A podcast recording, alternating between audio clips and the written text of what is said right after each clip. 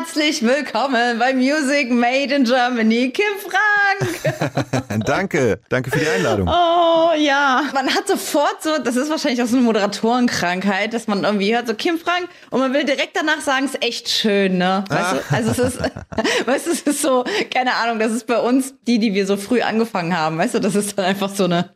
Ja, Wortspiele so haben wir natürlich immer geliebt.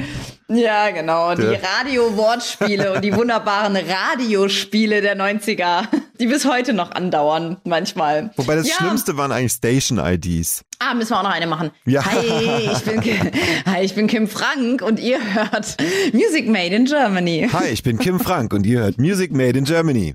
Ich kann auch sagen, hi, ich bin Kim von Echt und ihr hört Music Made in Germany. Erzähl uns von der Doku. Wie ist das entstanden? Wie, wie kam das dann auch zum Projekt? Ne? Man hat ja oft Ideen oder mhm. ähm, tolle Visionen, aber das, die wenigsten ne, schaffen es ja wirklich umgesetzt auf die Straße und dann zum Erfolg. Ähm, nimm uns mal da ein bisschen mit. Also ich hatte die Idee, wir haben uns im äh, Februar letztes Jahr haben wir uns äh, getroffen zu fünft. Ähm, wir versuchen das so einmal im Jahr hinzukriegen, uns zu treffen, äh, mindestens. Das ist nämlich gar nicht so leicht. Fünf erwachsene Männer mit Kids und Jobs und so, dass da man wirklich Glück hat, dass alle fünf können. Äh, und wir haben so die Regel, wenn einer fehlt, dann machen wir es nicht. Also zu viert geht nicht, zu zweit geht immer, zu dritt auch, aber zu viert nicht nur zu fünft und da haben wir es geschafft, uns zu treffen und dann habe ich hier bei mir zu Hause ähm, für die Jungs gekocht und der Abend wurde sehr feucht, fröhlich und irgendwann kam so das Gespräch auf, ob es noch irgendwas gibt, was uns irgendwie fehlt ähm, an der gesamten Echtzeit. Also wir haben schon alle fünf das Gefühl, dass wir damals alles durchgespielt haben, von den größten Erfolgen, von den höchsten Hochs bis zum tiefsten Tief und so weiter. Aber ob uns heute irgendwas fehlen würde, was wir heute gerne machen würden, Flo sagt dann immer, unser Schlagzeuger, ja, lass doch nochmal irgendwie Konzerte spielen, aber nicht, nicht viele, nur so fünf und auch keine neuen Songs machen und so, einfach nur so ein bisschen spielen. Und ich sag dann immer, ja, das, das ist irgendwie ganz schön, dass du das so siehst, aber ich müsste dafür irgendwie ein halbes Jahr trainieren, um eine ganze Show spielen zu können, also gesanglich, ne? Ich habe jetzt, ich bin nicht mehr im Training. Und dann war ich an der Reihe und dann habe ich halt gesagt, na ja, wir haben uns ja damals immer gefilmt. Wir hatten immer so einen Camcorder dabei, so eine Mini-DV-Kamera. Und ich habe dann gesagt, wenn es das Material noch geben würde, was ich zu dem Zeitpunkt nicht wusste, dann fände ich es schade, dass wir daraus nie ge was gemacht haben.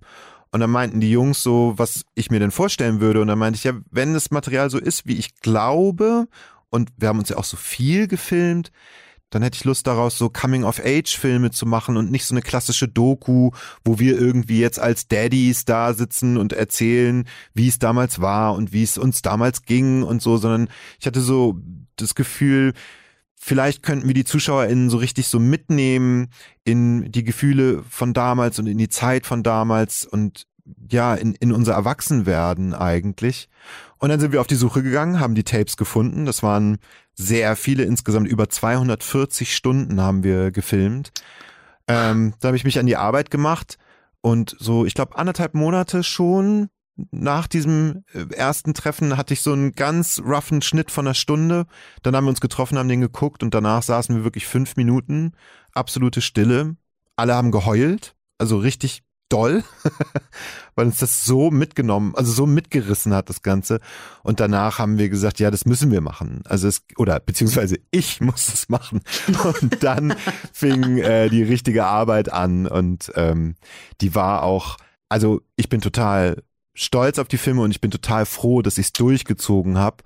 Aber das muss man auch wirklich sagen, das war, das war jetzt nicht so easy die ganze Zeit mit ähm, dem eigenen jugendlichen Ich konfrontiert zu werden. Also wenn du dann irgendwie eine Autofahrt hast und da läuft 20 Minuten die Kamera durch und da sitzen irgendwie fünf 16-Jährige und labern Scheiße.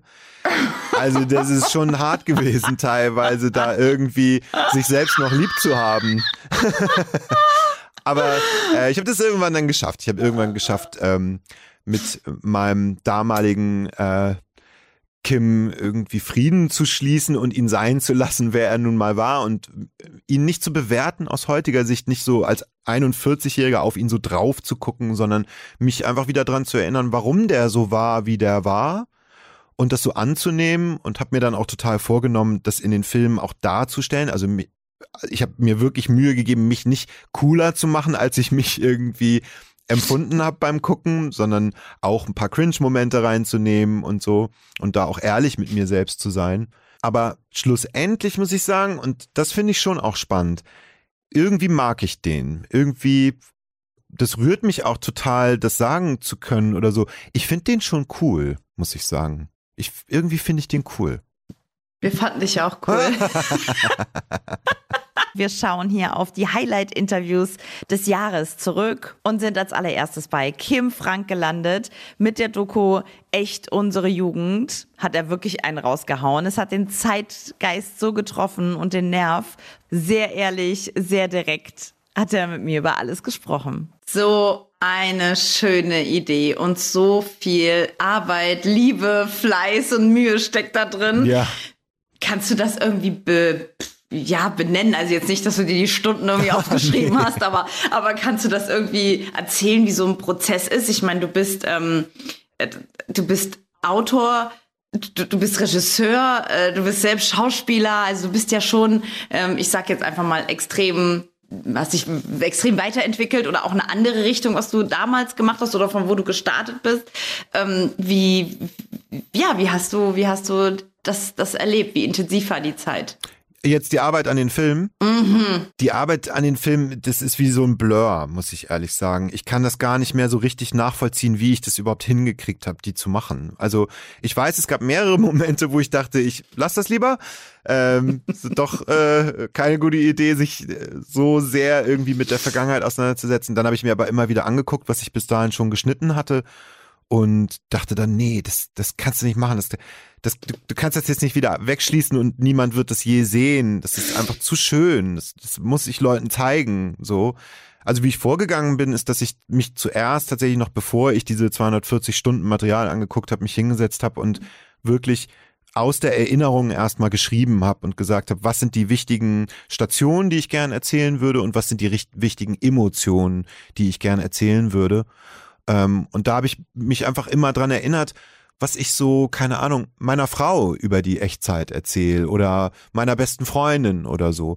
Das passiert immer so ganz natürlich, wenn mich Leute auf echt ansprechen, dann rede ich sehr ungern darüber.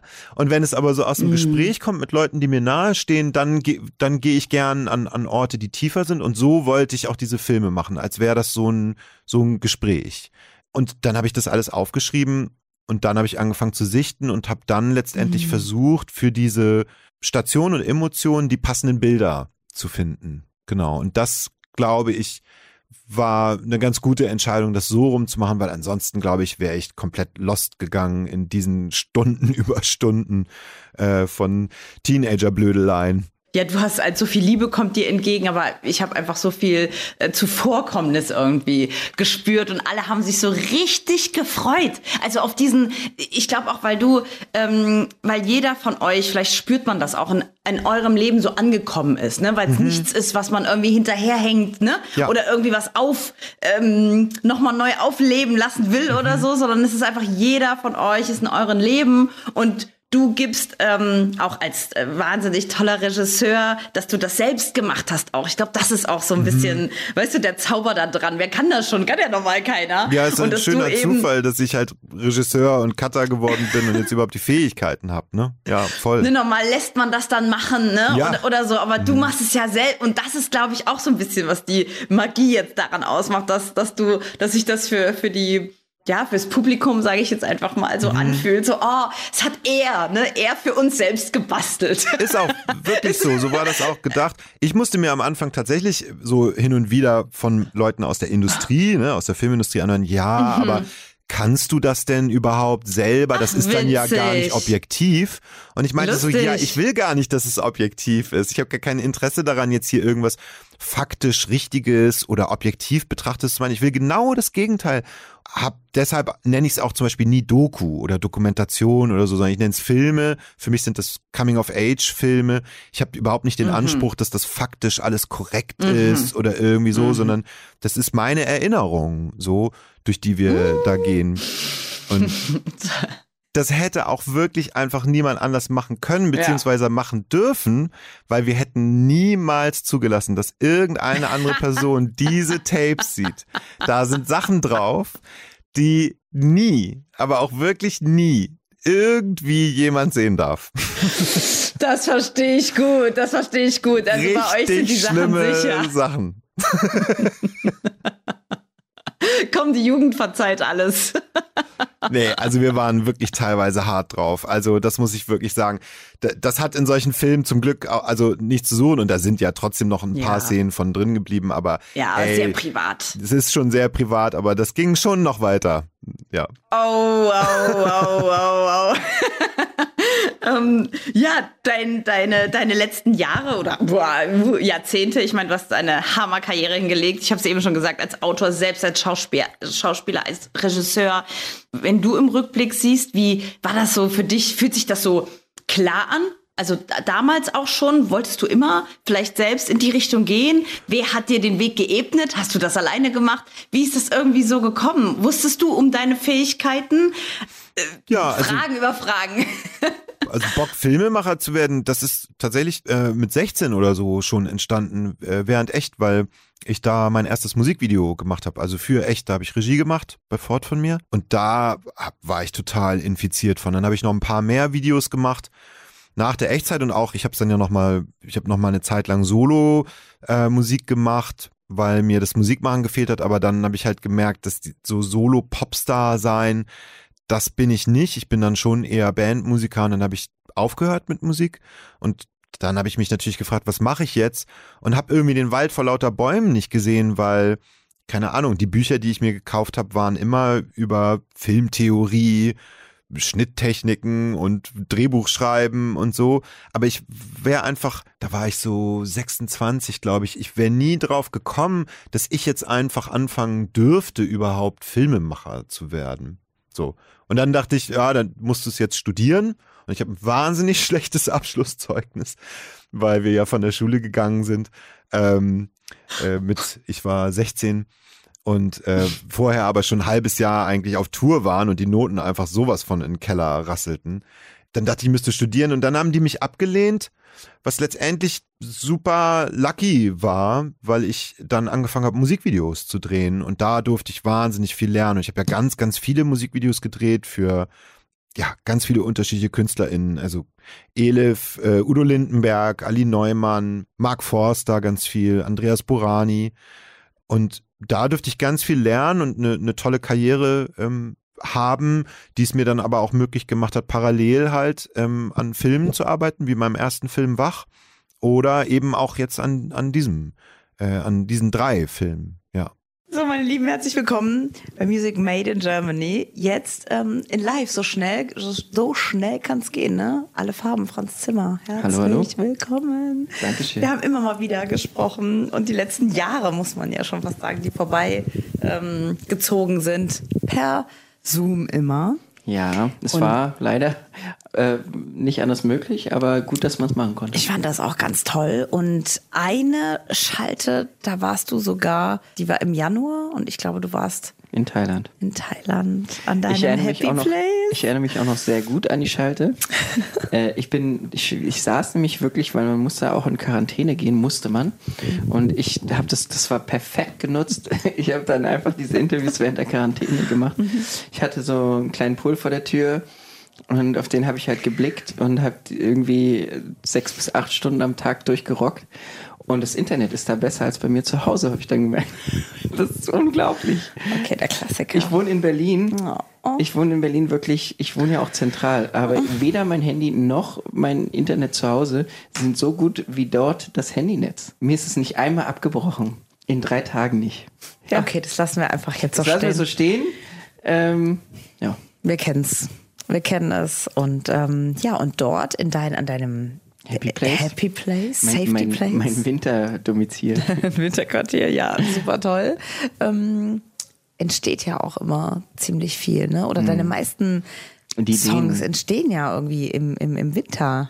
Genau, also viele Ideen stehen, entstehen dort. Ich war zum Produzieren erst einmal dort. Ich habe mir ein Studio gemietet und habe gemerkt, das ist gar nichts für mich, weil es ist nichts fertig geworden, nichts so gut geworden, dass ich gesagt habe, ich will es äh, releasen. Und zwei Wochen lang war ich aber auch nicht da richtig dort. Ich war den ganzen Tag über im Studio, abends gegessen, dann irgendwie die ganze Zeit gedacht, scheiße, irgendwie, ich will eigentlich raus ans Wasser oder in den Dschungel. und war aber in diesem Studio und es war Ah, verstehe. Also es war nicht so die Mut, es war nicht so Nee, da. dann Okay. irgendwie mit der, mit der Klimaanlage den ganzen Tag zu, drin zu sitzen, dafür brauche Mhm. ich nicht nach Thailand zu gehen. Da war es kalt genug zu Hause. Also ich habe dann beschlossen, ich gehe lieber ins Studio Aber die. Ideen, ne? Die, Es, die, natürlich, ich, ich skizziere da Sachen. Ich Mhm. habe auch äh, Writing Camps dort gemacht, also dann über Zoom. Mhm. Das funktioniert auch alles. Aber an einem gewissen Punkt, wenn du dann also Fleißarbeit, nenne ich es mal, Mhm. machen musst, dann bockt das gar nicht da. Weil du hast halt immer das Paradies vor Augen. es, es funktioniert auch besser, einen, einen sommerlichen Hit zu schreiben oder einen sommerlichen Hit zu machen, wenn draußen Schnee liegt. weil, weil dann will ich genau das. Und dann mache ich den Song äh, sehnsüchtig nach dem Sommer und dann entstehen, die so meisten Sommersongs entstehen einfach im Winter. Ich war jetzt auch zwei Wochen in Oslo, also zweimal unter der Woche in Oslo und da habe ich schon wieder gemerkt, das ist der richtige Vibe. Da war, schien zwar auch mal die Sonne, aber es ist kalt, grau und nass. Und äh, wir haben in sechs Tagen zehn Songs geschrieben. Das ist mehr, als ich, glaube ich, je in einem, in einem halben Jahr geschrieben habe. Also es war wirklich sensationell. Ich freue mich schon sehr darauf, an denen zu arbeiten jetzt, weil jetzt kommen die kalten Monate. Ich werde ins Studio gehen. jetzt kommt deine Zeit. Jetzt Franz. kommt meine Zeit zu glänzen für, für, für neue Musik. Ähm, ich habe mir auch schon ein Studio reserviert in Frankfurt äh, die nächsten Wochen. Da wird's hingehen. Oh, fein. Wie, ähm, wenn du, wenn du so arbeitest, du hast ja, ich habe mir die, die Fahrzeit genutzt und habe einfach mal wild durchgehört, ne? Gerade ein bisschen die härteren Sachen, sage ich mal, ne? Ich habe viel Neues gemacht. Die letzten zwölf Monate ist viel davon auch schon released. Ich habe meinen Sound geändert und ich glaube, das Ey, war ein ganz mega. wichtiger Schritt für mich. Für, ich bin jetzt seit 20 Jahren auf der Bühne und dieses Jahr war anders. Dieses Jahr, ich habe gesagt, okay, ich möchte irgendwie, ich möchte was ändern, ich möchte den Sound ändern und habe meine ganzen Hits geremixed, eigene neue Remixe gemacht, die findest du auch online nicht. Die äh, findest du halt nur live und habe die, hab ne, hab auch einen tollen Produzenten gefunden, mit dem ich viel gearbeitet habe. Maurice Lessing, also liebe Grüße an den gerade an dieser Stelle. Ähm, großartiger Künstler. Haltet die Augen auf, wenn ihr Clubmusik mögt, dann äh, Maurice Lessing ist eure Adresse. Äh, der ist super fleißig. Ähm, Berlin? Nee, Dortmund. Oh. Der, ich habe auch schon gefragt, ob er nach Berlin ziehen will. äh, das ist ein kürzerer Arbeitsweg, weißt du? Muss sagen, ey, hör mal, bei mir im Penthouse ist noch Platz. Sozusagen. Na, und nee, ich, ich finde, ich feiere den total und ich habe halt gesagt, ich möchte ein bisschen härter, ein bisschen progressiver werden. Und äh, nach 20 Jahren nochmal echt einen großen Step gemacht. Und äh, nochmal auch einen Step gemacht, den, der mich auch nächstes Jahr, glaube ich, weiterbringen wird. Weil ich gezeigt habe, ich kann mithalten mit den großen interna- internationalen. Ich kann mithalten mit, mit den Headlinern und ähm, deswegen denke ich, das ist mir auch nochmal einen großen Schritt. Ähm, neulich hast du mich wahnsinnig inspiriert, ähm, wie so viele. Ich habe mal irgendwie geguckt, Mensch, es ist irgendwie Freitagabend, ich hab, krieg irgendwie Besuch, ich muss irgendwie schnell auch selbst was kochen. es ist, Das- Ja, ne? danke. Und ich habe ich hab nicht so viel Zeit, aber ich brauche eine gute Idee, die safe ist, ne? Ja. Eine sichere Idee. Und was macht man dann, Leute? Man geht auf die Instagram-Seite von Franz Zimmer alle Farben. Die heißt Alle Farben Kitchen. Kitchen. Also alle Farben Kitchen. Und hat mir Inspiration geholt, was ich schnell machen soll. Ja, ich bin auch wieder aktiver jetzt, jetzt wo der Herbst wieder du hast mir das Vakuumieren näher gebracht. Ja? Äh, Das habe ich mir mich. durch dich eine Vakuumiermaschine gekauft. Ach, geil. ähm, und und habe da Kann man so viel mitmachen. Das, Das ist, ist so super. großartig. Also von, von, von simplen Sachen bis hin zu im Vakuumgarn ist es großartig. Ja, also wollte ich dir unbedingt äh, sagen, dass du mich dazu inspiriert hast. Vielen Dank, das Und ähm, du hast da auch was mit Kürbis gemacht. Ja. Äh, an, das war jetzt nicht so lange Gleich her. Ne? Kürbis eingelegt, so quick, quick and easy Ja. Version. Das ist sofort Leute, fertig. Leute, quick and easy. Hört da, hört da, Achtung. Achtung, äh, Achtung, jetzt. Quick and easy ist auf jeden Fall auch manchmal gut. Nicht immer. Aber Ja, also, also nochmal, ne? Du hast hier deinen Dings geholt, ähm, Kürbis. Und das hast du auch schon in so eine. Aber Marinade. Ja, in so eine genau. Ich habe Marinade. so, ähm, ich habe quasi Kürbis äh, eingelegt im Schnellverfahren durch Vakuum. Wenn dann Mhm. halt irgendwie alles, was, was halt in den Kürbis rein soll, also vom Geschmack, Mhm. kannst du halt mit äh, in diesem Vakuumbeutel vakuumierst du und dann ist es fertig. Genau. Du musst keine zwei Wochen einlegen. ja, geil. Ja, super. Ähm, ja, und deine, deine Dinner eigentlich, ähm, du müsstest, ja, also. Ich, ich habe ja so Dinner-Events gemacht. Also, das will ich auch gerne wieder machen. Aber das waren jetzt zwei aufregende Jahre, weil ja. es halt wieder losging. Und ich konnte mir nicht vorstellen, jetzt gerade irgendwie weg von der Musik zu gehen. Verstehe. Aber ich kann mir das noch sehr gut wieder vorstellen. Also Franz, mach doch auch einfach mal so zum Beispiel ein Dinner-Event und, und lad dir doch Leute ein, die auch dich ähm, unterstützen können dabei. Weißt du, dass du die ganze Arbeit nicht alleine hast. Ne? Ja, das stimmt. Das mach doch so und dann sag zum Beispiel, Mensch, die Audrey zum Beispiel von Music Made in Germany, Mensch, all die Jahre, so, sowas zum Beispiel. Ich assistiere dir da die Schnippel für dich, ich reiche dir an. Ähm, du genau, machst die so. Hauptspeise, ich liebe Vorspeisen. Und Dessert? Dessert, Dessert muss ich sagen, wenn ich die Vorspeisen mache, dann mache ich das Dessert auch gerne, aber wenn ich die Hauptspeise mache, soll ich dann sagen, scheiße auf den Hauptgang. Ich finde, ich ganz ich, viele kleine Tasting-Menü, das ist der, der Trick. Ich bin gar nicht so der, also ich auch nicht, und ich mache ganz oft in, in tollen Restaurants so, ich sogar mehrere Vorspeisen einfach hole. Ich bin ich auch. Ja. Ich meine, ich meine, die, die hohe Gastronomie ist ja nichts anderes als ja. viele Vorspeisen. Ja, genau. ist richtig. wenn man so runterbricht. Ich weiß, das wollen die nicht hören. Ja. Die sagen, die haben fünf Hauptgänge, aber im Grunde genommen ist es halt alles Vorspeisengröße. Und äh, ich, ich muss sagen, das mag ich auch sehr gerne. Und ich, wenn ich Zeit habe, dann mache ich auch viele von kleinen Gerichten. No. Es hat immer so ein bisschen Tapas-Style, finde ich. Also wenn man so ja, viele kleine Sachen macht. Mhm. Dabei ist es nee, gar nicht der Tapas-Gedanke, aber es wirkt so. Ja, wenn du sagst, du hast dich so auf die Musik fokussiert und konzentriert, klar, du, du, hast ja gesagt, was du alles released hast und so. Ja. Wo, wie findet man wie findet man für alles die richtige Zeit? Ich stelle mir das wahnsinnig Ich habe ja ein großes vor, Team, die vor. mir beistehen und helfen, mhm. die, äh, die, die mir den Rücken frei halten. Mhm. Im Grunde genommen muss ich nur muss ich halt nur das machen, was ich kann. Und nicht, also ah, okay. ich muss mich nicht rumschlagen mit irgendwie irgendwelchen Belegen für meine Steuer. Ich muss mich nicht rumschlagen mit irgendwelchen Veranstaltern ähm, oder irgendwelche Preisverhandlungen oder oder oder. Sondern es geht um Shows und Musik. Mhm. Ähm, was macht die Malerei? Ich habe ja gehofft, du bringst mir eine Postkarte mit oder die so. Ist, äh, die ist versunken. Versunken. die, aber die wird an irgendeiner Stelle nochmal rauskommen. Ich glaube schon. Aber die, die ist gerade sehr weit weg. Mhm. Also die ist gerade so weit weg wie lange nicht mehr. Also während der Pandemie habe ich auch wieder gemalt mhm. und hatte auch Spaß dran. Aber es ist halt so krass irgendwie, weil jetzt passieren so viele Dinge und dann muss man halt auch dranbleiben. Also ich merke, da kommt irgendwie ein ganz neuer Bass, ganz neue Energie, äh, gerade auch dadurch, dass ich meinen Sound geändert habe. Irgendwie aus anderen Ländern kommt was, aus, andere Künstler kommen auf mich zu. Äh, mach, mal, mach mal ein Beispiel. Du hast jetzt ja auch ähm, eine Korb mit dem Inter also mit jemand aus Großbritannien, oder? Genau, also das zum Beispiel war ein, ein cooler Punkt. Äh, äh, James Carter, mit dem habe ich jetzt den Deal. Ich oh, möchte, krass, ne? ich möchte mehr in UK stattfinden und er möchte mehr in Deutschland stattfinden. Mensch. Dann machen wir doch zusammen Singles. haben wir gesagt, machen wir zwei Singles. Einmal steht er vorne, einmal stehe ich vorne. Und wir releasen natürlich in, zusammen. Und äh, macht halt total Sinn, ne? Gemeinsam ist man stärker. ist halt immer so. Und was die Hip-Hopper schon lange begriffen haben, fehlt manchmal noch immer im Elektro. Herzlichst willkommen. Heute zu Gast ist Vincent Weiss. Einen wunderschönen guten Tag. Wir begleiten dich jetzt äh, gefühlt so viele Jahre und du bist irgendwie, also gefühlt, ne?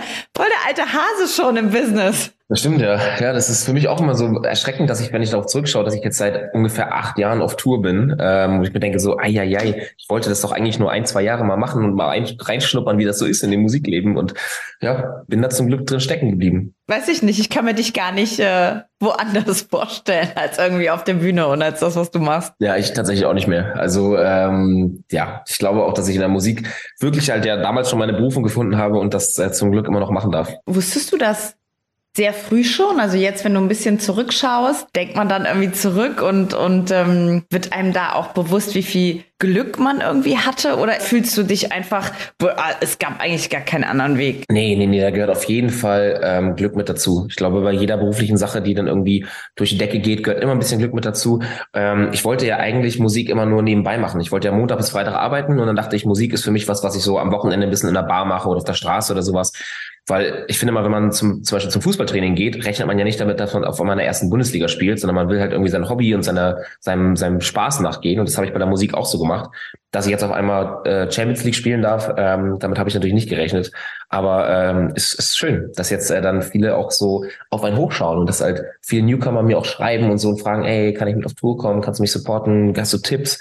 Ähm, ja, jetzt ist man irgendwie mit meinen jungen 30 Jahren gehöre ich jetzt zum alten, eingesessenen Deutsch-Pop-Werk und äh, darf jungen Künstler irgendwie unterstützen. Du bist irgendwie seit acht Jahren auf Tour, aber jetzt äh, für diese Tour sind da andere Vorbereitungen als sonst? Ähm, andere Vorbereitungen, ja, ein bisschen leider schon, weil ich ja eine Fußverletzung hatte oder immer noch habe und da kann leider auf Tour nicht so richtig die akrobatischen Sachen machen, die ich machen wollen würde. Ähm, und ich lerne, ich will ja bei der Tour immer was Neues selber lernen und was Neues ausprobieren. Und ähm, bei den letzten Touren war das halt mich anzünden lassen und ein Salto vom Klavier habe ich gemacht und alles. Und ähm, das geht dieses Jahr nicht wegen meinem Fuß. Und jetzt habe ich Tanzunterricht, weil ich eine Minute lang so eine kleine Show-Tanzeinlage machen werde. Ähm, wow. Das für mich sehr, sehr neu ist, was ich nicht kann. Ich kann nicht tanzen ähm, und versuche mich daran mal. So ein Freestyle Hip-Hop Contemporary oder ist das eher äh, Standardtanz? Ja, Freestyle Cont Contemporary wäre wahrscheinlich schon ein bisschen zu viel gesagt. Man muss es sich, glaube ich, angucken.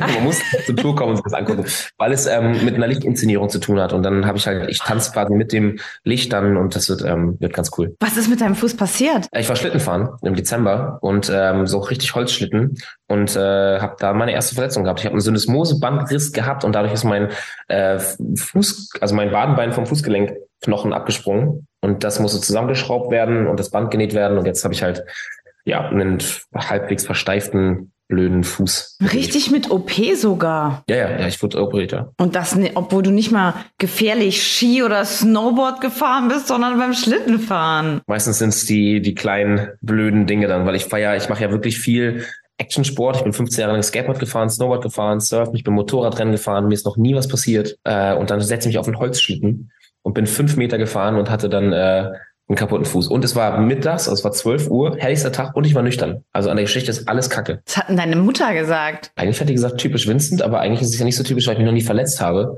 Die meinte auch, das musste wahrscheinlich einmal passieren. Ah, doch, die Art, bei der, das ist doch typisch Vincent, dass es bei dir beim Schlittenfahren und nüchtern passiert ist. Ja, genau. Und nicht bei irgendwas. Wie gesagt, ich mache halt bei, bei, bei den Konzerten ja auch ein Salto vom Klavier und alles und, und da passiert ja auch nie was. Und dann beim Schlittenfahren, ich, das ist echt ärgerlich. Also beim Laufen hast du Krücken und so im Moment? Nee, ich hatte ja eine Schiene und Krücken und alles und konnte ja und hatte richtig, ich glaube, neun Wochen eine Schiene und den Fuß gar nicht bewegt. Und jetzt braucht er natürlich wieder ein bisschen um Beweglichkeit mhm. zu bekommen. Also ich kann halt nur nicht so, also joggen und laufen, das kann ich auch nicht. Gehen und sowas kann ich und stehen alles, aber ich gucke mal, wie das dann bei, den, bei den Konzerten ist. Ähm, du bist ein richtiges Ostseekind, ne? Also München, München war, war bestimmt nichts. Also öf öfter haben uns Leute, wenn wir irgendwie einen Song von dir gespielt haben oder so, wenn man uns mit unserer Community unterhalten haben, dann haben die immer gesagt, Vincent in München, mega komisch, der muss ans Meer und so. Wie, wie, wie hast du dich denn in München gefühlt? Ich fühle mich das tatsächlich richtig wohl. Also ähm, ich komme so von der Ostsee und liebe das auch im Norden. Ich werde auch immer im Norden bleiben. Also ich wohne ja auf einem kleinen Dorf. Aber ich muss sagen, dass ich in München diese familiäre Art und dieses Traditionelle, was ja viele immer an München so ein bisschen bemängeln, dass ihnen das zu viel ist mit diesen ganzen Wirtshäusern und dieser Tradition, die man hat. Aber ich finde, das ist sowas familiäres und was sowas Zusammenhaltendes. Und das finde ich eigentlich an München total schön. Also ich mag das voll, da in die Wirtshäuser zu gehen und einfach urig und bayerisch dort irgendwie die Tradition mitzumachen. Deswegen ähm, bin ich da wahrscheinlich auch so lange geblieben oder bin ja auch immer noch da. Ne? Mein, mein Tonstudio ist ja in München. Ich mache da die Musik. Also ähm, viele Freunde da. Also ich, bei mir wird München immer ein Teil äh, in meinem Leben bleiben so. Also ich kann mir vorstellen, dass ich, was mein Ziel ist, im Norden einen, einen, einen alten kleinen Bauernhof zu haben und in München eine Stadt, eine, äh, eine Wohnung in der Stadt. einen richtigen Bauernhof, also da müssen auf jeden Fall Hühner mit dabei sein, oder? Ich würde voll gerne, wenn ich so in, in Richtung Familie denke und ich habe irgendwann Kinder und sowas, dann sollen die auf jeden Fall da groß werden, wo viel Platz ist und Kühe, Pferde, Hunde, äh, das soll alles eigentlich auf dem Hof rumlaufen. Du hast ähm, für dein äh, neues Album, also irgendwo ankommen, gab es doch diese oder gibt es diese ähm, Special Box, wo du für diese Nachhaltigkeit im Wald, ne, äh, Bäume ja. pflanzen und so. Erzähl doch mal darüber, finde ich total spannend. Und wie bist du da drauf gekommen? Ähm, ja, genau, ich wollte irgendwo ankommen, ist ja für mich, das war für mich immer so ein Ding, so Wurzeln schlagen und ankommen. Und durchs, durchs Wurzeln schlagen bin ich halt auf die Idee mit dem Wald gekommen und wollte dann einfach einen Wald komplett neu gestalten, dass wir halt mit den Fans einen neuen Wald wirklich generieren. Aber dann war diese Waldrestaurierung halt die viel schönere Art, weil ich finde, was Altes muss man ja nicht immer direkt abholzen oder sterben lassen, sondern man kann es ja restaurieren und neu wiederverwerten. Und ja, deswegen wollte ich im Norden einfach ein, was Bleibendes hinterlassen. Ne? Wenn ich irgendwann mit meinen Kindern mal durch den Wald gehe, sage ich, guck mal, das hat, das hat Papa gemacht, den Wald hier. Das sind drei Hektar Wald, die jetzt gerade restauriert werden und 10.000 Bäume, die gepflanzt werden. Die haben jetzt, damit haben wir schon äh, gestartet. Da waren die Fans auch da und haben ein bisschen mitgepflanzt und so. Das war echt, äh, war echt ganz geil. Und da haben wir eine riesengroße Tafel jetzt auch stehen, wo steht Crewwald, weil meine Fans heißt ja, sind ja die Crew. Ähm, und es gibt einen Google Maps Eintrag, kann man auch Crewwald eingeben, da kommt man direkt dahin. Da ist eine Bank aufgebaut mit Dach, wo man picknicken kann und so. Also es ist ähm, ja jetzt unser eigener kleiner Waldabschnitt im Norden. Hat ähm, der liebe Johannes Oerding mitgepflanzt? Hat der was beigetragen dazu? ähm, nee, hat er nicht. Äh, Oerding war nicht mit dabei. Ist aber lustig, dass du das erwähnst. Ich war gestern Abend mit Oerding äh, was essen, weil wir uns das erste Mal seit langem wieder gesehen haben.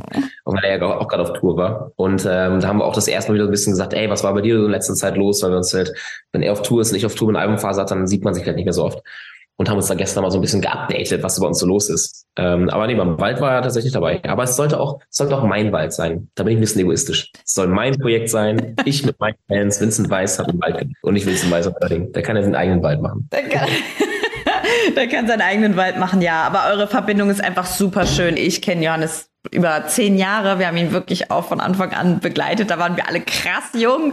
Und ähm, das ist einfach schön, wenn er zum Interview rumkommt, dann bist du auch immer Thema irgendwie. Du bist irgendwie trotzdem immer mit dabei. Oder wenn man euch so sieht zusammen, das ist wirklich, das ist wirklich äh, sehr schön. Dass sich, das fühlt sich irgendwie nach ähm, Familie an, irgendwie gar nicht nach Koop oder Freunde oder so. Das ist schon ja, Family halt.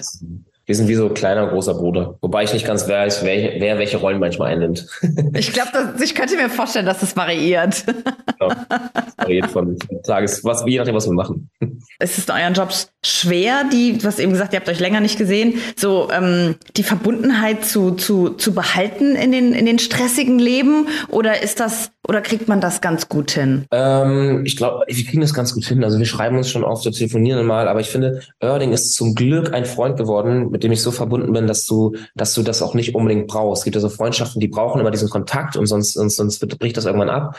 Und Erding ist mittlerweile so ein fester Bestandteil bei mir, dass halt, auch wenn wir uns drei Monate nicht hören, nicht sehen und uns dann wieder sehen, ist halt, als wenn diese drei Monate dazwischen nicht gewesen wären. Und das ist halt das Wichtige, was wir auch gestern gemacht haben, ne? So uns im Arm, im Arm gelegen, gegessen und so und dachten so, ey, ähm, als wäre dieses halbe Jahr, das wir uns nicht gesehen haben oder so gefühlt, äh, gar nicht dazwischen gewesen, so als wenn es wäre es gestern gewesen. Das, und das ist, glaube ich, das Schöne und das Wertvolle an so einer Freundschaft. Ihr lieben Music Made in Germany ist hier, mit dem man der genauso eine schöne Sprechstimme hat wie eine Singklangstimme. Dankeschön. Ja, ich muss aufpassen, dass ich nicht, nicht böse gemeint, ich muss aufpassen, dass ich heute nicht einschlafe, weil deine Stimme ist so. Das sagt meine Frau auch immer, einschläfern. Wirklich? Aber das ist ja, wenn man Kinderbücher vorliest, dann ist das ja gut. Wenn man aber ansonsten spricht, dann ist das natürlich fürchterlich, wenn man denkt, ich sage beruhigend. Können wir uns auf beruhigend einigen? Ich, ich wollte eigentlich Sascha ansagen. Sascha ist zu Gast bei Music Made in Germany. Hallo. Hallo. So, jetzt, jetzt sind wir free ab jetzt. Ja, beruhigende Stimme. Du sagst, deine Frau sagt, die ist einschläfernd, sagst du, ne? Sagt deine Frau. Ihr ist es mal rausgerutscht, ja. Okay, aber ich, also ich, Was aber gut ist als Vorsitzender. das letzte Mal, als ich mich mit dir unterhalten habe, waren wir, wir, ich sage bewusst wir, sehr, sehr jung. Ich noch mal ein bisschen jünger als du. Das ist sehr, sehr, sehr lange her. Sehr lange her. Das war Sag noch mal sehr. Wie oft kannst du sehr hintereinander sagen? wie so, wie so kleine Kinder, ne? Sehr, sehr. Sehr, sehr, sehr, mal- sehr. Aber ich wollte es sehr, wirklich sehr, zum Ausdruck sehr, bringen, dass es jetzt nicht- Sehr, sehr, Das ist sehr. jetzt nicht fünf Jahre her und auch nicht zehn, auch 15. Deswegen diese Wiederholung. Hm. Wo war das? Weißt du es noch? War so irgendwie Koblenz oder so. Und da warst du ähm, mit, also dieser Eimann war mit dabei. Ja. Und, ähm, und, und, äh, und du Wow. warst mit Jan, Mit Young Delay. Young, Young Diney. Young Diney. Ja. Krass, so Und- eine Tour. Das war so eine. Und wir haben so eine ganze Nacht. War das so eine Tour? War das so eine Tour? War ein anderer, nein. Und das war, nein! Und kann man ja mal sagen, die Zeiten waren echt wild in diesen Zeiten. 90er. Mitte, Mitte, Mitte Mhm. Ähm, Ja, auch immer 90er. mit so Fans und Hotel und Ding und das. Das war ja auch so die, ich sag mal, die Boygroup-Zeit, da haben die alle ja immer in Hotels und waren ja schon im Zimmer, ne, hier bei und so. Und du gar nicht. Habe ich gar nicht. Ich weiß noch, ich war super jung und war mit einer Freundin unterwegs und dann dachten wir noch, boah, ist das ein toller Typ. Und so anständig. Ich habe dich so gut in Erinnerung. Der konnte das Bei den super gut ganzen verstecken. anderen, ich wusste ja. halt, wie man es macht. Und die anderen waren alle so, so, Also so so, so offensichtlich Rock'n'Roll und so. Und dann, ja, und du warst so richtig so wie so der Gentleman-Rocker, so Gentleman-Rock. Ich war ja auch schon ein bisschen älter. Also ich war ja auch, als ich, als ich dann Bravo, mein erstes Bravo-Cover bekam, da war ich ja dann auch schon, ich war ja schon 25. Ja, wir waren halt so 15. Ja, auch schon. Ich habe ja 14. meine, meine Rock'n'Roll-Phase habe ich ja davor ausgelebt so. mit meiner Grunge-Band. Da hatte ich lange Haare und, hab, und, und so. Und dann haben wir auch so Bratwürstchen-Festivals und so haben wir dann gespielt. Und das war, das war Rock'n'Roll. Und dann war ich ja eigentlich auch, ich habe schon auch gerne Partys gefeiert. Aber ich war dann, wenn ich unterwegs war, dann war ich meistens sehr lange, sehr viel und sehr intensiv unterwegs. Also äh, im Beruf quasi. Und für mich war es eine späte Chance, die ich mir äh, erarbeitet habe und dann äh, auch durchziehen musste. Ist das so, dass du, dass du den Job für deine erste Band bekommen hast, weil du so schön laut singen kannst? Das Wort schön war, fiel nie. Laut. Es war nur laut. es war nur, oh, du kannst aber laut singen. Hast du mal Lust, bei uns im Proberaum vorbeizukommen? Aber wenn man mal Sascha live hört, lohnt sich immer, die Ma da- das stimmt aber. Du kannst unwahrscheinlich gut laut singen. Also auch bei so eher so kritische Töne, wo man, wo andere eher mal so zurückgehen und leise machen, machst du so richtig laut. Jetzt mache ich nicht mehr. Das mache ich nicht mehr, weil ich habe ich hab ja, ich hab ja ge- dazugelernt. Äh, ich habe immer sehr oft sehr viel Gas gegeben, zu viel, weil ich immer so beeindrucken wollte. Also es war immer so, dass ja, weil ich so das Gefühl hatte, ich muss mich irgendwie beweisen. Das hat man so in den 90ern, wenn man aus so, einem, aus so einem Ding kommt, aus so einem, so einem 90, 90er Konstrukt, so, ne, mit Young Diney, dann daneben als Background-Sänger, dann die Solo-Karriere und so, und dann lief alles immer Vollplayback und so, und da kam ich ja gar nicht her. Ich hatte davor sieben Jahre, zehn Jahre mehr Live-Erfahrung auf, auf Bühnen mit richtiger Musik und so. Und dann waren da ganz viel so Playback-Auftritte, und dann habe ich immer gedacht, dann habe ich nachher immer noch, habe ich denen gesagt, die sollen das Mikro bloß aufziehen, damit ich mich bedanken kann. Wenigstens in echt und nicht nur Vollplayback die Lippen bewege zu irgendeinem Song. Und dann habe ich immer noch noch danach immer noch weiter gesungen. Dann bei so ein paar Songs habe ich dann mal weiter gesungen, um den Leuten zu zeigen, ich kann das in echt. Man hört eine Menge von dir seit geraumer Zeit. Ganz viel Musik, schöne neue Musik, tolle Sachen, euer Kinderbuch, ähm, was, was du mit deiner Frau rausgebracht hast.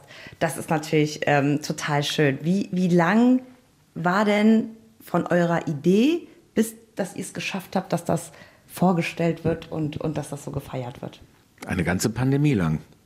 Es war, war zu Beginn Nein, der das war schon, die Idee gab es schon vorher, aber zu den verschiedensten Themen. Also die, die, die Idee zum Kinderbuch ist meiner Frau während der Corona-Zeit gekommen. Mhm. Da war Otto gerade zwei und da fing er so an, diese Warum-Fragen zu stellen, ne? die die Eltern auch wirklich zur Verzweiflung bringen können, ne? manchmal, wenn man sie nicht beantworten kann und sein Handy gerade nicht da hat, um heimlich zu googeln und so. Best of warum? Ja, genau. Und dann, weißt du, warum? Warum? Neulich hat er gefragt, ist noch nicht so lange her, sondern wirklich ein paar Wochen her, hat er gefragt, Papa, warum hat man Jesus ans Kreuz genagelt und wie geht das? Und das war natürlich so der Punkt, Otto, wo man pass mal auf, es sind zwei Fragen. Entscheide dich für eine. Und das war dann so, aha, das war dann so, vielleicht nicht zum ins Bett gehen und vielleicht nicht zum vorm Schlafen gehen und so. Äh, gib mir bitte ein bisschen Zeit, das mal zu überlegen, wie ich dir das beantworte. Und ähm, ansonsten ja das Übliche, ne? Wie funktioniert dies, wie funktioniert das? Und meine Frau hat dann irgendwann, hat sie in der Mangelung an Antworten dann gesagt, okay, vielleicht fragen wir den Mann im Mond, der ist schon immer da, der weiß alles. Und so, und hat ihm beim, beim Schlafengehen dann die Geschichte erzählt, die sich ausgedacht hat in dem Moment. Und dann kam sie zu mir runter an unseren Tisch, wo wir immer sitzen und sagt, äh, ich hab's. Und ich dachte, wie, was hast du? Ja, ich hab, glaube ich, jetzt die Idee. Ich, was denn für eine Idee? So, erzähl's mir. Ja, das die Idee zum Kinderbuch. Und so kam das dann. Und dann haben wir uns den ganzen Abend dann noch hingesetzt, bis spät in die Nacht, und haben an dieser, in dieser Welt äh, äh, gebrainstormt so, ne? Und, und uns überlegt, wie könnte der Mann im Mond aussehen? Ist das so ein alter, so eher so wie Weihnachtsmann-Typ oder ist das eher, nee, der muss modern sein, der muss eher so Jack Sparrow-mäßig und vielleicht nicht ganz so Pirat, also so, ne? Das muss ein, der muss alles wissen, der muss weise sein, aber trotzdem jung. Und so haben wir diese ganze Welt erfunden. Und dann hat meine Frau irgendwann diese Bücher geschrieben und ich habe die Musik dazu gemacht. Zu jedem Kapitel erst so leicht angefangen mit einem Schlaflied, dann den Titelsong. Warum braucht man für ein Buch einen Titelsong? Ich wusste es auch nicht. Wahrscheinlich hatte ich schon mehr im Weil, Kopf. weil Sascha das Buch gemacht hat, deswegen braucht man dafür einen Man Titelsong. braucht einen Titelsong, genau. Man braucht einfach einen Titelsong. Und ähm, wahrscheinlich einfach schon an Film und Serie gedacht, keine Ahnung. Aber wir brauchten einen Titelsong. Und dann haben wir dann dazwischen haben wir dann zehn zu jedem Song ein Kapitel. Und das war schön. Das war so, das war so eine Corona-Geburt. Und ähm, die Show, die ich jetzt mache, die ich auch im Dezember wieder spiele, die ähm, ist viel früher entstanden. Die Idee dazu. Ich habe vor 20 Jahren habe ich mal Thomas Hermanns äh, gesagt, ich möchte sowas mal gerne machen. Und dann hat er gesagt, ja, la- lass machen, weil du bist jemand, dem ich das zutraue. Und eigentlich hat er gesagt, du bist der Einzige, der das kann. Aber das ist, ich wollte nicht so braggen. Und dann hat er, äh, hat, er gesagt, ja, ich sag nein, nee, ich, irgendwann möchte ich das mal machen. Ich glaube, ich bin noch gar nicht bereit dazu, aber das wäre mein Traum, irgendwann mal so eine Show zu machen. Und er sagt, okay, wenn du dann mal bereit bist und ich noch da bin, dann ruf mich an. Das habe ich dann vor Super. fünf Jahren gemacht und dann haben wir uns da zusammengesetzt, das Buch geschrieben und dann hat er auch die Regie gemacht und so und, und dann haben wir das geprobt und gemacht und getan und durch die doofe Zeit hat sich natürlich einiges da verschoben, das sollte ganz anders sein, aber es war alles schon geplant für den 50, 50. Geburtstag. Ich dachte, bevor ich mich jetzt groß gräme und, und in so einen, in so einen, in so einen Depri, in so einen Depri-Tunnel krieche, und Selbstmitleid äh, zerfressen äh, irgendwie in der Ecke kauere und, und weine, weil ich jetzt 50 werde, habe ich Also gedacht, 50 okay, ist toll. Also 50 Nee, ist toll. Doch, das ist nicht toll. Nein, dann weiß man das erste Mal, dass mehr als die Hälfte rum ist und das ist nicht, Ja. Mhm. ich finde das nicht toll. Man kann sich dann selbst belügen und sagen, das ist toll. Aber was das Einzige, was toll ist, dass man wirklich, dass man, ich habe gemerkt, dass ich als Vater, nicht als Person, ich glaube, ich weiß gar nicht, ob ich das ohne meinen Sohn genauso empfinden würde. Ich glaube, dass ich als, dass man als Vater gelassener wird, obwohl man auf der anderen Seite natürlich auch angespannt ist und, und so und versucht, das alles richtig zu Aber machen. Mhm. sieht so. man nicht, was man schon alles geschafft hat und was man alles erreicht hat und geschaffen Ja, hat. das ist natürlich, das tut man. Äh, und das ist ja das, das Gute. So, meine Lieben, hier ist Music Made in Germany und mein wunderbarer Gast heute ist Ray Garvey. Hallo. Hi.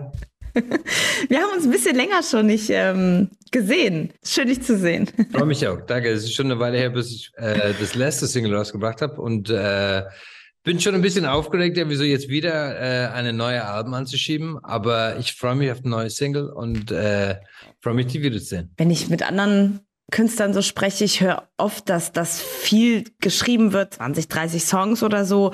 Aber bisher war eigentlich hm, Michael Patrick Kelly. Der war eigentlich derjenige, der am meisten Müll produziert, um dann zu seinem Album zu kommen. Wir haben gelacht zusammen darüber, äh, äh, Michael und ich. Was um Gottes Willen macht ihr? Ich meine, euer Abfall ist ja nicht ein normaler Abfall, sondern wahrscheinlich euer Abfall, eure 70 anderen Hits, die dann nichts aufs Album schaffen oder 60. Was passiert mit diesem wertvollen Material? Vieles liegt auf dem Hard Drive. Vieles liegt irgendwo im Studio halt, wo ich denke halt, irgendwann würde ich dazukommen. Ich habe Lieder später entdeckt, die vorher nicht mich so angesprochen haben, wie in dem Moment, wo ich dann vielleicht fünf Jahre später angehört habe und dachte, wow, das ist völlig gut. Und es gab es auch vom Lieder von Raymond damals, wo ich jetzt sagen würde, wow, das, das ist amazing. Aber so spät. Ähm, Du bist hängen geblieben, Ray. Das ist ein bisschen witzig. Hey Ray, wo warst du? da bist du wieder. Ich weiß, ich bin halt irgendwie so, auf einmal war ich weg. Also, äh, ich, ähm, ich glaube, wir, wir lassen das drin. Meine Lieben, super süß. Ray war erstmal so 15 Sekunden im Zoom-Meeting eingefroren, aber hat ein voll lustiges Gesicht dabei gemacht. Und dann war der Ray weg. Und weg. Und jetzt ist der Ray wieder da. Weißt du, was mein Computer gemacht hat? Der hat einfach einen kompletten Neustart mit aller Updates, irgendwie so alles. Ich dachte, what the fuck? Alles Äh, gut. Ich finde ja, wenn der Ray sowas bastelt, äh, hat man ja so, das ist voll beruhigend. ja, ich, ich, Ich, ich stelle mir dich gerade vor, zu Hause knoddelst du irgendwas rum, weißt du, reparierst was oder so und erzählst so, whisperst so ein bisschen dabei rum und es ist voll, voll gemütlich. ich habe gemerkt, irgendwie so, dass Aufregung führt zu nichts.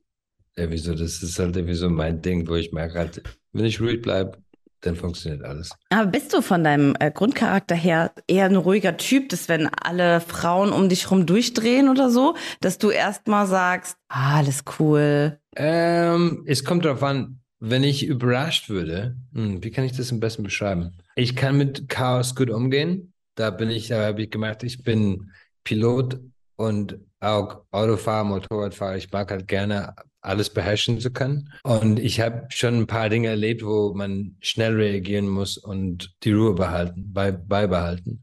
Und das habe ich schon erlebt und dann habe ich das gut gemacht. Dann war ich froh in mich zu wissen, okay, in Chaos, in Not würde ich nicht nutzlos, ich kann schon was. Aber manchmal passiert etwas, wo du einfach komplett hilflos bist. Und das gefällt, glaube ich, jeder. Aber mir persönlich, das gefällt mir gar nicht. Also dann, da bin ich schon ein bisschen aufgelöst. Aber es ist, äh, ich merke immer, dass in Chaos äh, ruhig zu bleiben hilft einfach. Wenn du sagst, du bist Pilot, ähm, was, äh, was fliegst du denn? Leider habe ich schon ewig lang nicht mehr geflogen, halt irgendwie so, weil ich, ähm, ja, das war halt in der Pandemiezeit, auf einmal war das weg. Weil einen Flugschein zu machen und so, das ist ja wahnsinnig hm. zeitaufwendig und anstrengend und so. Wann hast du den denn gemacht? Ich habe das, glaube ich, vor vier oder vier Jahren gemacht. Und dann habe ich immer so zwei Stunden am Tag ich gesagt, ich sitze hin und ich studiere. Also die ganze Theorie ist halt natürlich aufwendiger als tatsächlich das Fliegen selbst. Und da habe ich Studieren nochmal neu lernen müssen. Ich fand es aber wichtig für meinen Kopf, um einfach ein bisschen andere Ablenkung in, an der Art. Ich bin nicht so gut, irgendwie so ein Buch in der Hand zu nehmen und dann einfach nur lesen. Ich, hab, ich muss ein Ziel vom Augen haben. Was, warum lese ich jetzt gerade dieses Buch? Und ähm, ich fand es cool. Also die erste Prüfung bin ich nicht durchgefallen, aber nicht genug, um weiterzugehen. Und dann dachte ich halt, okay, also wenn du in der Luft bist und du äh, nicht gut studiert hast und nicht verstehst irgendwas, dann ist niemand auch da, dir zu helfen in Wirklichkeit. Deswegen mache ich das so, dass ich das verstehe und dass ich das gut verstehe. Und dann habe ich die Rest der Tests immer mit 98 Prozent oder 100 Prozent bestanden. Und dann habe ich eigentlich gut geflogen, ähm, aber es ist zeitintensiv. Und äh, wenn du sagst, halt zwei Stunden bei der Familie zu sein oder zwei Stunden in der Luft zu sein, habe ich gesagt, ich bleibe bei der Familie. Und dann kamen halt die neuen Alben und neue Schreiben und dann etc. etc. Ich meine, die Vorstellung ist, und es ist auch nicht weg, ich kann halt fliegen, ich muss einfach nur mich neu daran setzen. Aber wichtig ist es nicht in meinem Leben. Das ist eher so ein Spaßfaktor. Hallo meine Lieben, schön, dass ihr hier mit dabei seid. Hier ist Music Made in Germany. Wir feiern hier die Highlight-Interviews des Jahres und natürlich war eines der Highlight-Interviews, wenn nicht das Highlight-Interview, im März mit Herbert Grönemeyer, als sein wunderbares Album Das ist los rauskam. Und wenn er mal erzählt, dann erzählt er einfach. Ich habe mal gehört, dass du als Kind so laut gelacht hast, also geschrien hast vor Lachen, dass die Nachbarn irgendwie gedacht haben, was ist mit dem Kind los? Stimmt das? Es ist wohl so, dass meine Eltern verunsichert waren. Ich war sicherlich auch wahnsinnig albern zum Teil, was auch bestimmt anstrengend war. Aber ich hatte immer grundsätzlich eine, äh, immer eine so eine gute Laune. Ich glaube, ich auch zum Teil sitzen wir mir zum, mit einem Psychiater müssen, aber ich bin nicht ganz sicher war, ob ich alle Latten auszauen habe. Und ich weiß, dass ich, wenn ich, wenn ich äh, auch in die Schule kam, ich habe die Leute wenig genervt, weil ich haben morgens schon immer gedacht, oh Gott, jetzt kommt der schon wieder. Und meine Mutter sagte nochmal zu mir, als ich 14 war, sagte, du hast so eine Art, das habe ich bis heute, also war dann ziemlich schwierig zu verstehen, also so wie du bist, wirst du schwer, aber die Leute verstehen das nicht. Ich weiß nicht, was die da genau meinte, aber ich glaube, das hatte auch damit zu tun, weil sie auch zum Teil damit nicht klar, die war ja etwas melancholischer. Und die sagte auch an ihrem späten an ihrem Geburtstag, weil mein Vater hatte das. Mein Vater hatte auch diese unglaubliche Menschenfreude Freude an Menschen und ging denen auch so entgegen und der wirklich viel erlebt hat im Leben und, und uh, seinen Arm in Stalingrad verloren hat und ich will das gar nicht alles erzählen, ist langweilig, aber der hat, er hat eben auch, der ist wirklich sehr äh, freudig Menschen entgegengetreten. Da, wenn du sagst mit Stalingrad, ich will nur ganz kurz einhaken, habt ihr darüber gesprochen? Ja und nein, also er war zumindest sehr differenziert, so, so ein sehr kluger, sehr selbstkritischer Mensch. Ich war dann, als, meine, als er schon nicht mehr da war, und meine Mutter verstorben war, bin ich zu unserem Nachbarn gegangen einem alten Freund von meinem Vater. Und dann habe ich mich mit dem hingesetzt. Und dann habe ich zu dem auch gedacht, die haben doch viel mit meinem Vater gesoffen. Und er war ja so der Konservative, so, kam aus Bayern. Mein Vater war eher so der Sozialdemokrat. Wie war das eigentlich? Haben Sie eigentlich doch vom Krieg erzählt? Das war so überwältigend, die Bilder, dass wir da zum Teil nicht drüber sprechen wollen. Und dann habe ich gerade gesagt, was war denn mit der Frage mit den Juden? Haben Sie das mitbekommen, was mit denen passierte, dass sie deportiert wurden? Und dann erzählte der mir wirklich diese Geschichte, das war sehr beeindruckend. Gut, als erstes gab es diese Medien nicht und dann sagte er aber, ich war, bin dann hier ins Ruhrgebiet gekommen und das ist jetzt vielleicht wirklich sehr ernst und sehr streng, aber auf jeden Fall dann, dann hat mir plötzlich einer aus meiner Truppe, ich war in Essen und sagte, da läuft einer rum mit Bildern und prahlt, zeigt so Riesengräber. Und dann hat er gesagt, den, er hat gesagt, der soll mal kommen, ich möchte ihn mal kennenlernen, der soll mal herkommen. Und da wäre ihm das erst aufgefallen und wäre dem auf die Schliche gekommen. Er hat gesagt, da habe ich gewusst, hier läuft was, das hat er sehr offen, da hat er sehr offen drüber geredet. Mhm. Und ich sage, darüber haben sie auch nie gesprochen mit meinem Vater. Nee, wir haben das Thema gemieden. Und nicht nur, weil es vielleicht aus ganz vielen Gründen, weil es so traumatisch war, vielleicht auch wahnsinnig unangenehm, was natürlich auch die Schuld angeht. Bin dann hingegangen und habe auch dann so die Auszeichnung meines Vaters äh, gezeigt, weil ich habe mich gefunden da, als der so das äh, suchten. Und dann ließ ich die so auf dem Tisch und dann sagte er zu einem, das ist der Frischfleischorden. Ich sage, was ist das? das ist der Frischfleischorden. Ich sage, was ist das denn? Und dann sagte er zu mir, die kriegte man, wenn man den ersten harten Winter in Russland überstanden hat, lebendig. Da dachte ich, ach du ahnst es nicht. Eh, wirklich, aber egal. Und dann denkt man natürlich, Moment, an den ersten harten Winter überstanden. Was heißt das eigentlich, wenn man schon ein Jahr in Russland war? Also was heißt das? Was hat man da angestellt? Was hat man da angerichtet? Also all diese Themen. Aber da, die wurden so differenziert nicht besprochen. Das ist dann eher die eigene Recherche oder der eigene Kopf, der dann anfängt zu denken. So detailliert ist auch mein Vater nicht in das, in das Thema gegangen. Hallo, meine lieben Music Made in Germany ist heute hier und äh, es ist ein Festtag, noch mehr als sonst, denn die wunderbare Joy Denalani ist im Interview. Hallo. Hallo, meine Liebe, wie geht's? Ah ja, es sind alle ja so ein bisschen, also ich, ich habe euch ja gefragt, wie geht es dir, wie geht es euch? Ihr seid fit aktuell. Ne? Und auch nicht irgendwie angeschlagen, oder? Ja, wir sind fit aktuell, aber das ändert sich ja stündlich oder täglich. Also, weil in meinem Umfeld äh, sind jetzt ganz viele von einem Tag auf den anderen unfit und liegen mit Corona im Bett. Und es ist auf jeden Fall am Grassieren. Da kann man jetzt nichts mehr schönreden. Es ist da. Dazu muss ich, dazu muss ich es euch ein bisschen erklären. Wir hatten eigentlich ein Interview, deswegen tut's ein bisschen weh. Wir hatten ein Interview in, in echt sozusagen, in, in Präsenz, so richtig nebeneinander, schön ähm, bei einem feinen Tee und so. Und dann, ähm, genau, bin ich wirklich und jetzt auf gleich und ein Kollege von mir auch so krank geworden, dass ich zieht euch bitte rein, ein Joy Delanani-Interview abgeben musste, beziehungsweise absagen musste. Und das war ziemlich das, das war der Tiefpunkt eigentlich in meiner Moderatorenkarriere. Ja, du begleitest einen viele Jahre, sehr viele Jahre. Und ähm, in, der, in der deutschen Musiklandschaft war es immer so, wenn Joy Delanani irgendwo gespielt hat oder es ein Album kam oder irgendein Song im Radio war oder ist, dann heißt es immer, okay, hier ist so ein Safety Place, hier ist tolle Qualität, hier ist etwas Außergewöhnliches und so. Und das war die letzten ja, Jahrzehnte, muss man ja schon sagen, eigentlich so.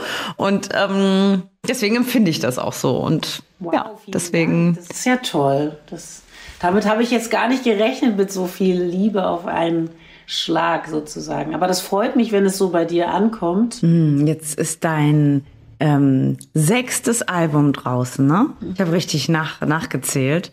Äh, wir hatten noch vom früheren Radiosender äh, so ein, so ein, so ein CD-Ständer, der im Keller steht, wo, wo so von Künstlern, die man toll findet, so aufgereiht, ne, die CDs oder die Alben dann drin sind. Und ich habe bei unserem alten Musik- oder CD-Ständer nachgezählt und ähm, da sind fünf äh, Alben drin. Mhm. Und äh, jetzt ist ja alles, ähm, oder wie, wie handhabt ihr das jetzt? Ist ja alles vor allem äh, digital, ne? Und, und ist das, was, wie ist denn deine Erfahrung oder wie ist denn dein Gefühl, wo die, wo die Musik hingeht? Also geht das zurück zu irgendwas, was haptischem oder bist du, oder, oder bist du auf Vinyl oder wie, wie, äh, wie konsumierst du denn die Musik? Nicht unbedingt zurück geht auf etwas haptisches. Also, ich kenne zu viele Leute, die mittlerweile weder Vinyl, also weder Schallplattenspieler noch CD-Player äh, in ihren Haushalten stehen haben. Aber ich, ich vertrete doch auch ähm, stark die Meinung, dass wenn man im Streaming, wo sich ja die meisten Leute auch äh, bewegen und sich informieren über die, die Musik, die sie interessiert, wenn Sie im Streaming oder im Stream äh, Leute sehen, also oder hören vielmehr, die Sie interessant finden, oder wenn Sie äh, sich Alben anhören, auf die Sie lange gewartet haben, weil Sie schon lange Fans sind von Bands oder MusikerInnen, kauft euch die Alben trotzdem.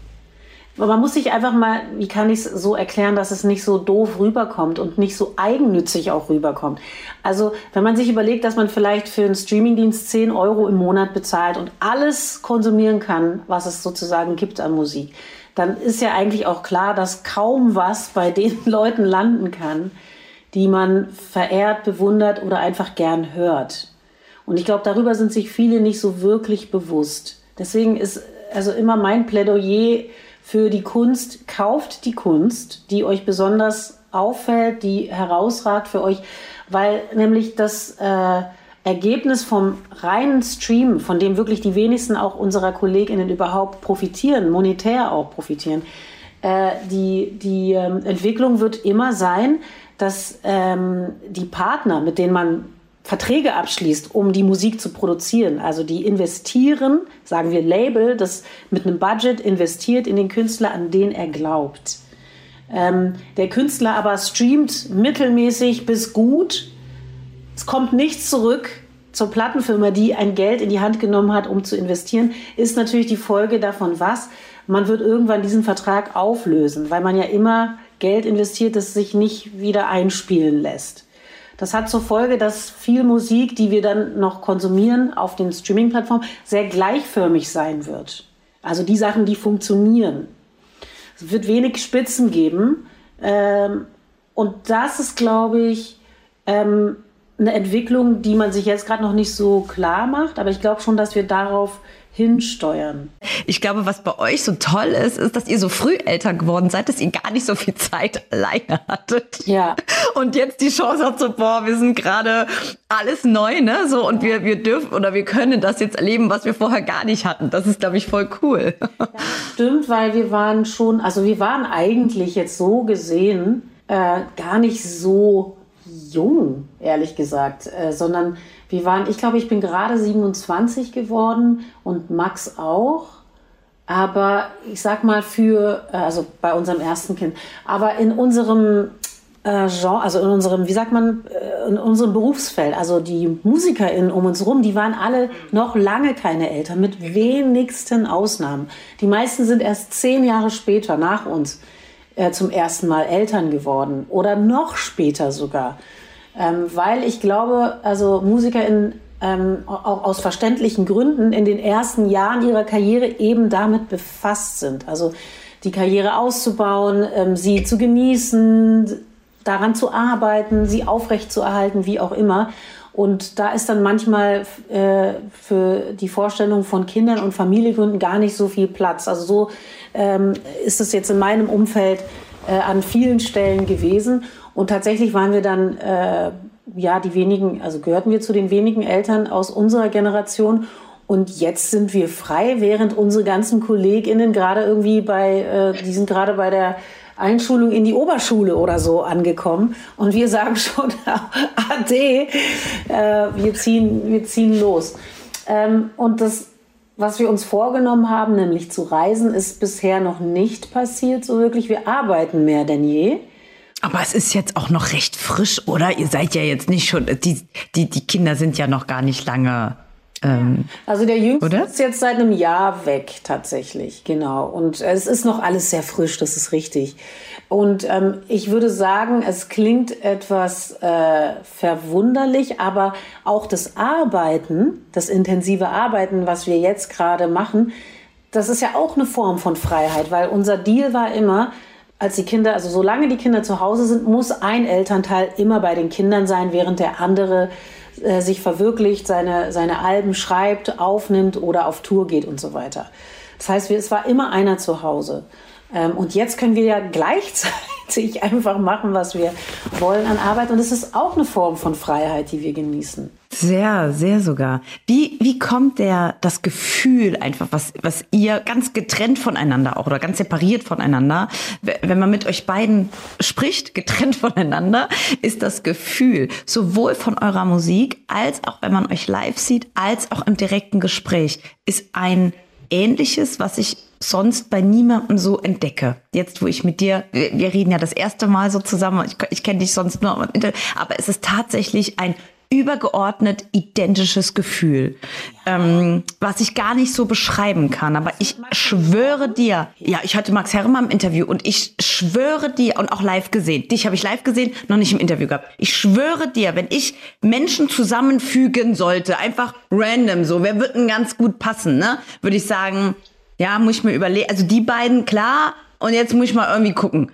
Ihr seid wie aus einem Guss, einfach von der Ausstrahlung, von der Haltung, von der Art und Weise, von der Art und Weise. Ich habe das noch niemals äh, erlebt. Wirklich? Kommt gerade so über mich, musste ich gerade äh, mit dir teilen. Vorstellen, wirklich? Doch, doch. Alleine die Art, allein der, der Sprachduktus, wie ihr, wie ihr sprecht, das könnte man sogar fast übereinander legen. Mhm. Witzig, weil ich würde mal sagen, Max ist ja viel, also ruhiger, schüchterner, glaube ich auch im Gespräch. Also nicht mir gegenüber, ne? Aber so, ähm, so beobachte ich ihn. Also so etwas zurückgenommener. Aber äh, du, also ähm, du hast ja mit uns beiden gesprochen und du hast natürlich einen ganz anderen Blick. Gut, ich meine, Max ist ein Mann, ne? Das ja. muss man auch sagen. Max ist ein Mann, ne? Und Dings, das war dann, also an, gut, dass ich es nochmal erwähne. Deswegen ist klar, ne, dass da so manche, aber ansonsten, also, und das ist natürlich ganz schön, das zu erleben. Ich glaube auch für, für ähm, Leute, die deine Musik oder hat ja auch am Album mitgearbeitet, die eure Musik, deswegen sage ich so ein bisschen eure Musik, ähm, weil da auch ein bisschen was von euch beiden dann dadurch drin ist und so ähm, äh, das ist für Leute auch schön zu sehen, weil Menschen wollen gerne ähm, irgendwie, was heißt Vorbilder haben, nicht als als als übergeordnetes so, so, so, so Duktus, sondern einfach so, ach guck mal, ein bisschen als Orientierung, so nach dem Motto, oh, die haben, die schaffen es, sich mit so viel äh, Respekt und Liebe und Unterstützung und Einigkeit ähm, äh, durch, durchs Leben ähm, zu, zu tragen. Achtung, Anmerkung, Joy lacht. Laut. Und das möchte man dann hören und möchte sagen so, oh ja, ich möchte es auch ein Stückchen auch hinbekommen, so toll wie ihr. Muss man jetzt einfach auch mal ganz klar sagen. Das ist jetzt nicht einfach nur, ah ja, da treffen sich zwei Menschen, es ist Fügung, sie kommen zusammen und von dem Moment an nur Harmonie und alles ist super. Nein. Ach doch, komm, lass doch. ist doch so schön. Es ist, es ist tägliche Arbeit, wirklich. Und darüber muss man im Klaren sein. Und okay. Ich glaube, okay. es gibt keine, äh, ich bin keine Expertin in Sachen Liebe.